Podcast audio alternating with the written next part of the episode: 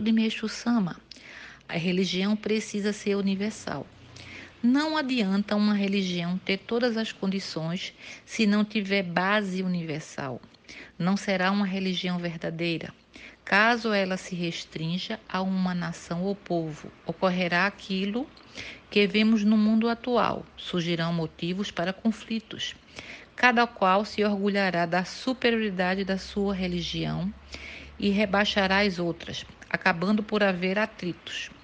Pode acontecer também que a religião seja utilizada na política governamental a exploração exagerada do chitoísmo pelo exército japonês durante a Segunda Guerra Mundial e as cruzadas da Europa exemplifica o que estamos dizendo. Os exemplos não são poucos e a causa está no fato de que as religiões se restringiam a determinados povos, mas não havia outro recurso pois naquela época em que a civilização ainda estava engateando, não existiam os rápidos meios de transporte que existem atualmente, e as relações internacionais estavam limitadas a pequenas áreas.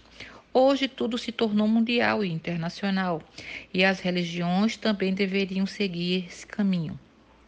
É por isso que passamos a chamar nossa igreja de Igreja Messiânica Mundial e não mais de Igreja Japonesa como antes.